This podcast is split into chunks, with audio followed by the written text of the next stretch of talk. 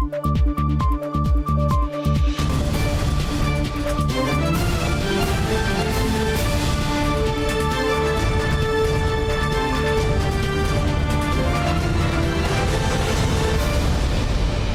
键时刻带您迅速掌握潮流趋势，欢迎您收看《财经趋势四点零》，我是赵廷玉。首先来看到红海集团二十三号举行股东常会，红海董事长刘安伟表示，对下半年营运展望乐观，一定呢会带着台湾供应商一起到世界各国设厂。目前还是以全球电动车市占率百分之十为努力目标。至于二零二三年毛利率能否达到百分之十的目标，刘安伟表示相当乐观。股东常会正式开始。红海二零二一年度股东常会因为防疫需要，一改过去实体举行的成果，改用视讯直播。董事长刘扬伟大秀公司营运成果。不过，外界最关心的还是中国郑州大水对营运带来的冲击挑战。郑州大水啊，现在看起来对我们的这个今年的业绩影响不大啊，所以呃，去除这个因素，我们看呃，今年下半年的展望。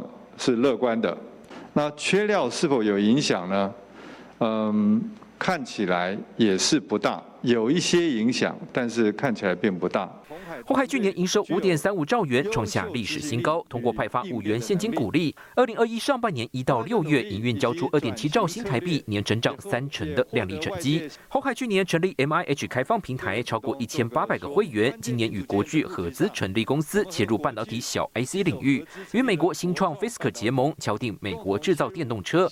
本周也与日本电产在台湾设立合资公司，发展车用马达关键技术。逐渐的，大家会先看到的。应该是关键零组件上的一些业绩，然后在这个呃整车制造上，从二零二三大概二零二三的 Q 四开始，大家会看到会有业绩的益助。那至于二零二五年十 percent 的这个 GP 的展望，我们还是呃相当乐观的。好，那至于说是不是会占到全球的十 percent？啊，我们这是我们努力的目标。股东会前彩蛋影片透露，电动巴士开发生产进度，二零二二年 e-bus 正式上路。对于全球地缘政治挑战带来的短链革命，刘扬伟表示，将和供应商一起数位转型，垂直整合供应链，打国际杯。那个区域制造将会是一个呃不可避免的趋势。在短链整合方面，就是如何在区域制造，在区域的体系里面打造。可以自给自足的一个供应链，那这也是我们啊正在努力的方向。我们会带着台湾的供应商们一起到当地啊，透过那个出海口来啊在地化。今年股东会创下最短三十七分钟散会记录，刘安伟也对同仁发出一封信，以还不到可以松懈的时刻为题，强调公司会首重防疫和生产安全，善用数位转型工具，有信心渡过难关。新唐人亚太电视沈维彤台湾台北报道。汽车产业正从燃油车全面转型电动车。立基电董事长黄崇仁看准台湾自通讯产业坚实的基础跟实力，这回广邀友达、合作等业者和协会共同筹划成立了台湾先进车用技术发展协会，喊出四大目标，期盼能切入先进汽车产业生态系。电动车时代逐步来临，立基电董事长黄崇仁这回广邀友达、和硕、台湾车联网产业协会等单位，成立台湾先进车用技术发展协会，期盼透过联合分工、跨域整合，协助资通讯产业进一步切入先进汽车产业生态系。那些汽车自动化、AI 啊、AIoT 啊、五 G 啊。它需要的这些东西并不需要最尖端，它需要这个 range 的。未来的电动车或甚至于是自驾车的这个显示器的需求是有很高的期待。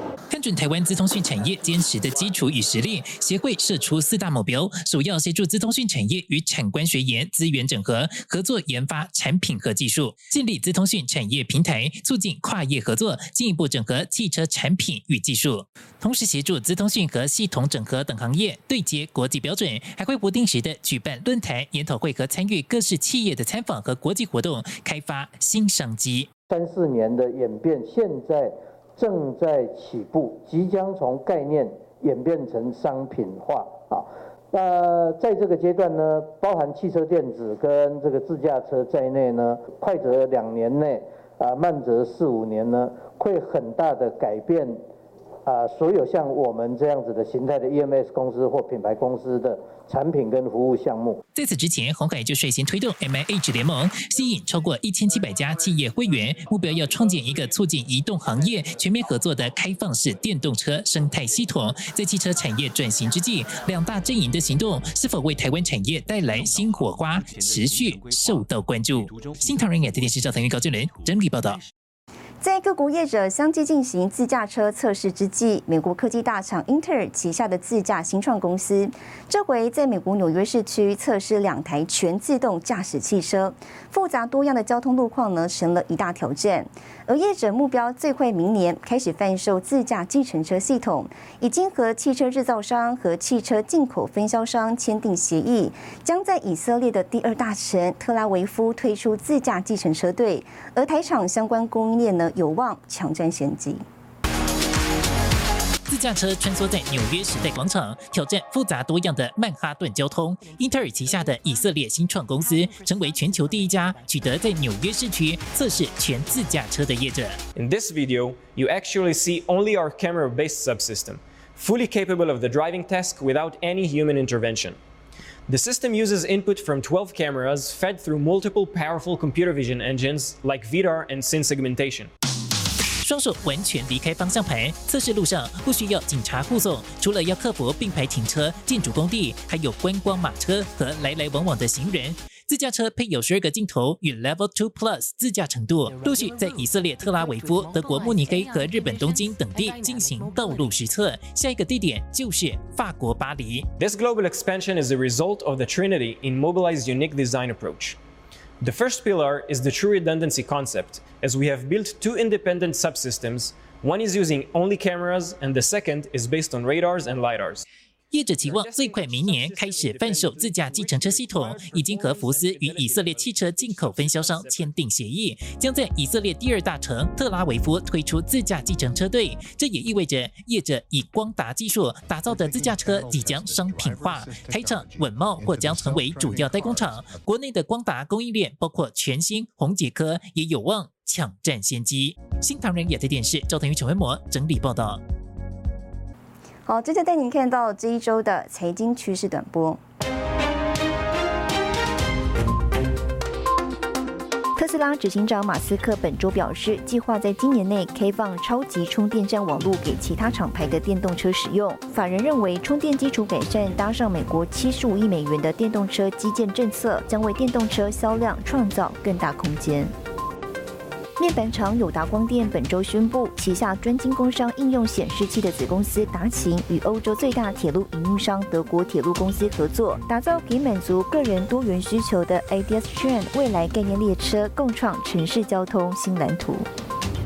两家 App 开发商联合向苹果提出控诉，指称苹果以市场优势主导 App 内容推广，导致众多开发者打造内容在推广上受到影响，并要求提供总额高达两千亿美元赔偿金额。东元股东会改选董事，黄茂雄阵营获得八席，黄玉仁阵营取得三席。黄茂雄保住经营权。东元未来聚焦机电、能源、空调三大领域，而新任董事会能否凝聚共识、齐心齐力，将是东元转型改革成败与否的关键。新唐人亚太电视整理报道。外媒报道，英特尔有意收购全球第四大晶圆代工厂革新，外传收购价呢高达三百亿美元。不过呢，专家看这起英特尔史上最大规模并购案的效益，认为英特尔得面对两大难题。另外，专家看好台积电制程优势、龙头地位不会被动摇。Imagine the hope, excitement. 英特尔执行长基辛格喊话重回代工市场，传出有意收购革新，开出三百亿美元价码。革新是第四大专业晶圆代工业者，市占率约百分之五，厂区在美国、新加坡、欧洲都有，主力十四、十二纳米制程。如果革新大股东阿布达比创投愿意出脱，将是英特尔历来最大收购案。被这么庞大的一个支出的话，一定会不利于 Intel 未来几未来至少五年的一个获利能力的一个发展。Intel 取得了呃 Global Foundry 但是就不能因此改变了 Intel 它还是 IBM 厂的这样子一个状况。所以说，在这样的一个情况之下的话，你会有原来的 IC，你就会跟原来的 IC 设计公司。会有所谓的竞争上的冲突。专家分析，英特尔此时可借由收购案强化晶圆代工领域的 know how，革新全球厂房符合英特尔部件方向，也可接单美国国防产业订单。但挑战也随之而来，巨大的支出规划，尤其代工与英特尔既有业务冲突，AMD、高通等竞争对手是否买单都是问题，更可能面临人才市占率流失可能性。此外，产业也关注台积电龙头地位是否受到动摇，会不会就是。是说撼动到台积电，我认为是不会的。其实 Intel 目前在各种的先进制程方面，其实还是比不上台积电。呃，即使是进入价格战，或者是说类似像中低阶制程的一个竞争的话，台积电并不会落于下风。台积电二零二一年第一季市占率高达百分之五十五，远高于第二名三星电子市占百分之十七。不过可预料的是，十四、十六纳米在内的成熟制程市场，未来可能面临较为激烈的价格压力，而且大厂像是中芯国际、联电，压力也随之而来。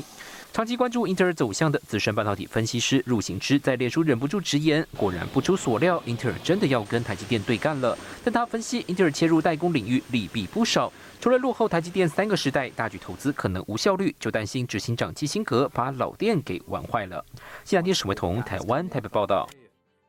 好观察国内半导体景气一大指标就是下游封装测试业者，国内五大代工厂以日月光控股为首，今年资本支出大幅上调，合计高达千亿规模。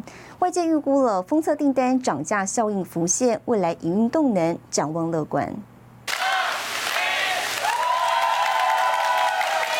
苹果第二代五 G 手机 iPhone 十三秋季即将发表，硬体规格升级，支援 WiFi 六无线网络。除了 A 十五处理器以台积电五纳米加强版打造，全面大量采用系统级封装模组。台湾封测供应链主要业者营运升温，今年资本支出丝毫不手软，包括日月光乃至于历程相关的这些封测厂，它这个。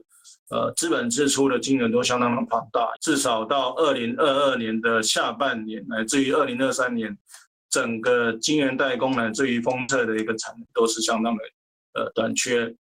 全球半导体封测龙头日月光控股今年资本支出从十七亿美元上调到十九到二十亿，等于将近五百六十亿新台币的水准，非常惊人。全球最大专业测试厂的晶圆店资本支出相比去年增加百分之九十，达到一百六十亿新台币。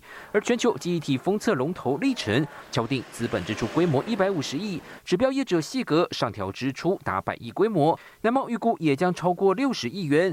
五大封测厂合计资本支出一千零三十亿，显然记忆市况好转，加上产能利用率持续维持高档，都是主要原因。呃，半导体的景气跟需求仍仍旧持续的畅旺，走到第三季，欧美解封的态势越来越明显的情况之下，呃，其实我们认为。终端的这个需求开始逐步的一个复苏跟加强，价格上面在需求上面，我想基本上都是一个正面上的一个效应。台湾主要封测厂第三季营收展望平均季增长百分之十以上，法人预估下半年封测代工价格渴望再调整。除了电子产品旺季需求，中长期又来自车用电子多元化、高值化的产业订单趋势，近期看法正向乐观。现在电视沈维彤台湾台北报道。郑州二水冲击苹果供应链，野村警告通膨影响。更详细的新闻内容，休息一下，马上回来。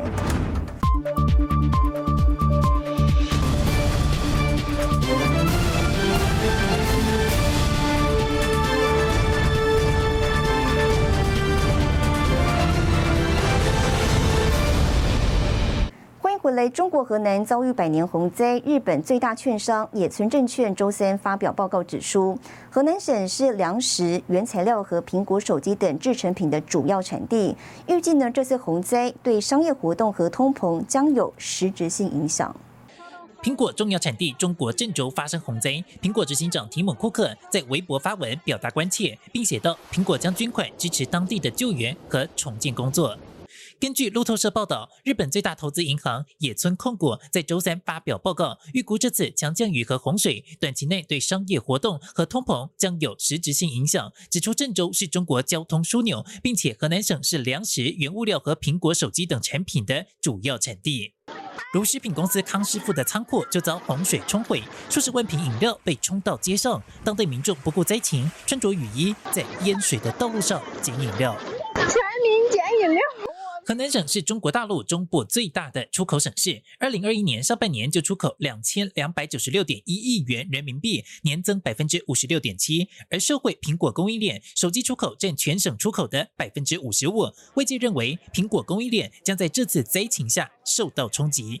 而电子制造厂红海表示，郑州厂的机台产线目前都没受到影响，将视水情变化调整运营。石英元件厂泰益电子则表示，郑州厂因水灾停水停电，因此停工，复工时间待水电供应状况而定，目前对公司没有重大影响。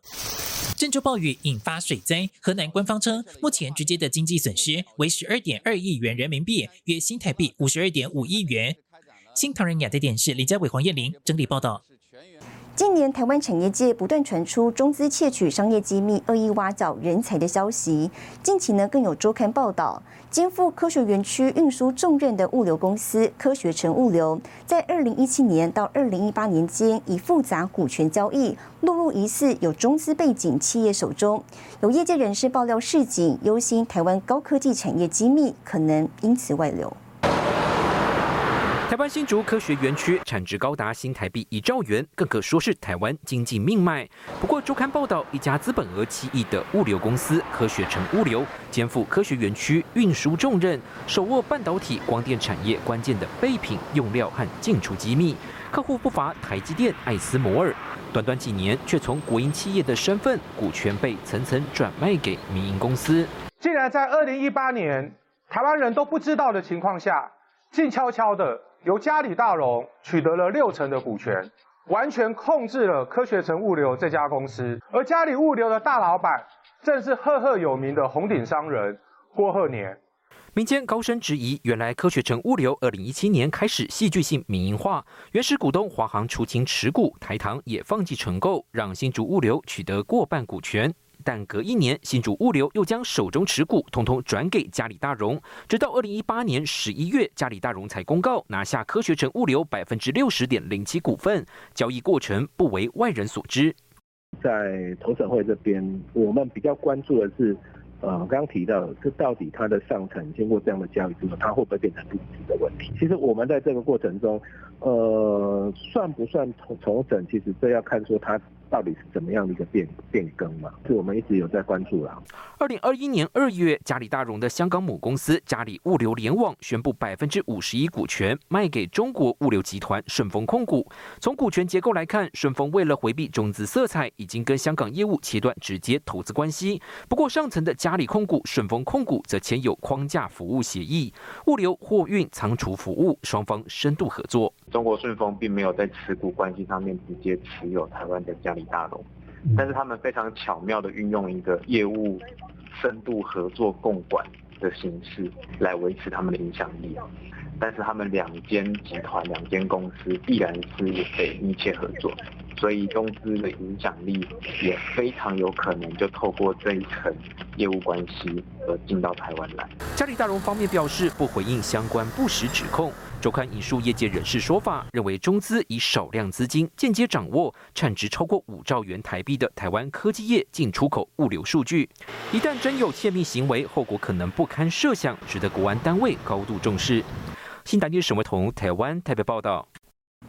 中国大陆目前是全球最大半导体市场，今年锁定第三代半导体扩大投资，与台湾的竞争关系受到关注。台湾光电协会方面认为呢，台湾在人才领域拥有优势，第三代半导体发展，台湾有机会走得更快。资深分析师建议，台美之间可以加强合作，也能避免落于价格竞争。二零二零年，中国已经成为全球最大半导体市场，规模达到一千四百三十四亿美元，各国竞相投入。但翻开数据，晶片多数来自海外进口，本土生产比重只有百分之十五点九，也让官方定下二零二五年晶片自给率百分之七十的目标。做进口替代是它非常重要的工作啊。那在这方面，那它的难度大概是两个。我们知道这个细晶圆的部分。它受到摩尔限摩尔定律的限制，另外事实上大陆也受到呃这个中美中这个呃科技限制的这个影响，所以这时候第二代、第三代半导体就变成它比较可以发展的的方向。被称为第三代半导体的碳化系，还有氮化镓，具备耐受高频、高温、高压特性，最适合应用在电动车还有五 G、六 G 产业。市场传出，陆企华为频频透过旗下哈勃科技投资四十家半导体公司，切入全晶片产业链。但谁能走在前头？台湾业界很有信心。台湾从细晶圆开始到第二代、第三代，我们人才没有问题。台湾在这一方面。如何好的工厂、好的这个制作，我们掌握非常多的技术啊。然后这一些是新的一个投入的方式的话啊，那在这个工序的处理方面的话啊，大家都在摸索啊。那台湾在这这一方面的话，走的比较快。显然，中国发展半导体绝非这么容易就能弯道超车。另一位资深分析师陈子昂就认为，过去中国大陆常以大量投资、用政策补贴创造优势。不过，半导体超过四百道工序，很难用相同的模式就能成功。目前 IC 设计，中国确实有机会施展超过台湾。不过，晶圆制造、封装测试追上台湾，少说要三到五年。大陆呢，在那个整个制程的人才啊。导致的那个良率的改善、成本的降低，他的经验呢还不是那么的丰富，哎，所以呢，他发展第三代半导体呢能不能那么顺利？我觉得。啊，还要待观察。美国科技战态度也是关键。华尔街日报报道，美国政府正在游说荷兰政府，确保极紫外光微影设备不会出口中国大陆。专家认为，白宫与台湾强化半导体合作已经是进行式，台湾应该把握与美国大厂合作机会，避免未来陷入价格竞争压力。台美已经已经把半导体列为台湾跟美国科技合作的首要项目、首要产业。台美能够联手啊，在 IC 设计好好的合作，我相信呢，能够避开中国在 IC 设计的危险。因应中国大陆本土半导体制造商机，不少企业也在当地设厂。光电科技工业协进会执行长罗怀佳也建议，晶圆上游产业可在大陆生产，但功率元件台湾制作是比较好的分工方式。此外，也可参考台积电营运模式，在中国大陆尽量全资独立营运，好掌握技术和智慧产权。新唐人电视沈维彤，台湾台北报道。接下来带您浏览这一周的重要财经数据。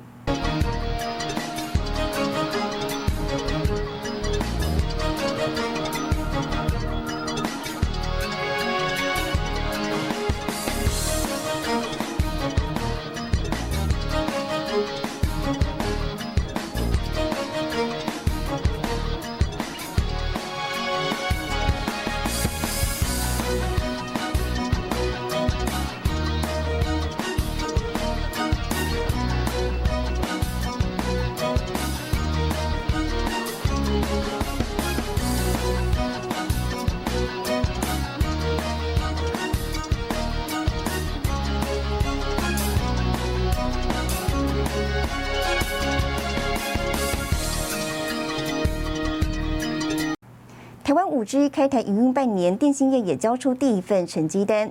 远传电信二十二号召开股东会，尤其五 G 高资费带动行动业务营收成长，预估今年第四季五 G 服务覆盖率将达到九成人口，八月底用户数量目标一百万用户。开玩笑了，他说你可不可以把爱买的也跟我并进来，那我的数字会更大。你也可以把收购并进来，跟原版并进来，我们不走。股东会开场，远传电信董事长徐旭东先开炮，打算同业台湾大哥大合并某某营收，强调要比的应该是电信本业获利，可不能把零售算进去。电信的资料就是应该电信资料，把其他的摆进来，说我营业都多好，that is 不对。我们远传所拿到的频谱是在鱼肚子这边，the best。远传去年抢下三点五 G 八十 Mega 赫兹频宽，开台半年上网速度与中华电信并称网速双雄。社会五 G 高资费用户，今年三月开始阿普转为正成长，全台建设七千五百座五 G 基地台，估计第四季覆盖率全国九成人口。五 G 用户数量现在已经超过八十万，八月力拼百万用户，下半年目标五 G 渗透率达到百分之三十。每一个顾客的所产生的营业额，哎，它数字高，那这个是比较有用。所以今天讲，你要有数量，但是你也要有数值。三大电信比一比，今年上半年中华电信荣登获利王，前六月 EPS 二点二九元，优于台湾大的二点零二元，远传的一点一六元。五 G 高资费让三大电信逐步摆脱四九九之乱，线上经济数位需求大幅增加。值得一提的是，远传自行开发电动车充电桩业务，今年入股亚太电信，与红海的合作可能擦出新火花。红海本身是这么大的这个世界级的这个能源大厂，那它对我们在发展资通讯上本来就是一个非常好的一个 part。东风现在看大家也看到，这个对于电动车的这个需求是越来越大啊。那尤其这个从这个环保的这个角度来说，所以我们看到就是未来是一个有商机的地方。五 G 商机广泛，徐旭东说不会贪心，会专注几大面向，包括智慧医疗、智慧工厂，还有资安业务，布局新经济获利成长模式。新唐人亚太电视林玉堂、沈维彤，台湾台北报道。品时代拼转型商机，北市菜市场推电商外送。更详细的节目内容，休息一下，马上回来。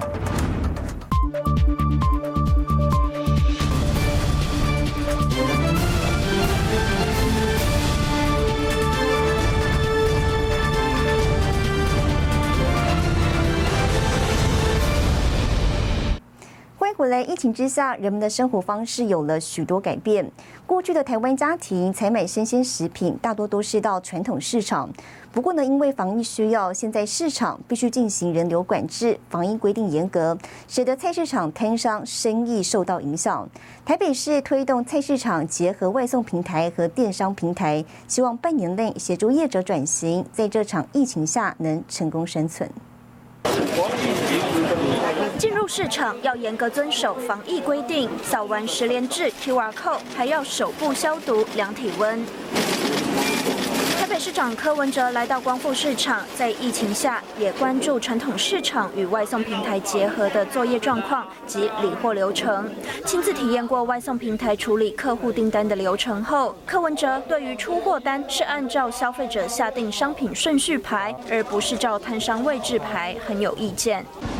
第一个要要能够 重新排顺序，那不然你就要跳一跳去，跳一跳去。所以他输入以后，因为你在上面点可以乱点呢，可是你去拿东西要要能够 reset，然后按照那个摊摊的号码嘛，这样就可以，你就一次跑完呢。台北市推动传统市场与外送平台结合，不仅有外送平台龙头 Foodpanda、Uber Eats 加入，还有 Lalamove、Line Taxi、虾皮等多个平台都参与。此外，中华民国经济部也推出买菜网，多个县市民众都可以透过市场的 Line 官方账号买菜，再外送到府。柯文哲说，要降低市场人流，就要发展电商加物流。我们要降低市场的人流，其实就要发展那个电商加物流了。所以危机又是转机的，我们利用这个机会哦，把整个台北市的市场再升级一次。与其哦去做纾困哦，不如做转型的。我要是每一摊去补他钱，你知道？我说算了，我就搞这钱哦，我不是直接给你，我就这样鼓励你转型。为什么这样？如果你这个生意是做不起来，那还是做不起来。所以后疫情时代，你知道，每个产业要应付后疫情时代，能够存活下去。柯文哲指出，疫情只要存在，人流下降，传统市场摊商生意一定不好。希望以六个月为目标，可以辅导市场转型成功。新唐人亚太电视王冠玲、黄燕玲，台湾台北报道。带您看到下周有哪些重要的财经活动。七月二十六号台积电股东会，七月二十七号联发科力成万宏法说会。七月二十九号，美联储宣布利率决议；七月三十号，华硕股东会。谢谢您收看这一周的财经趋势四点零，我是赵廷玉，我们下周再见。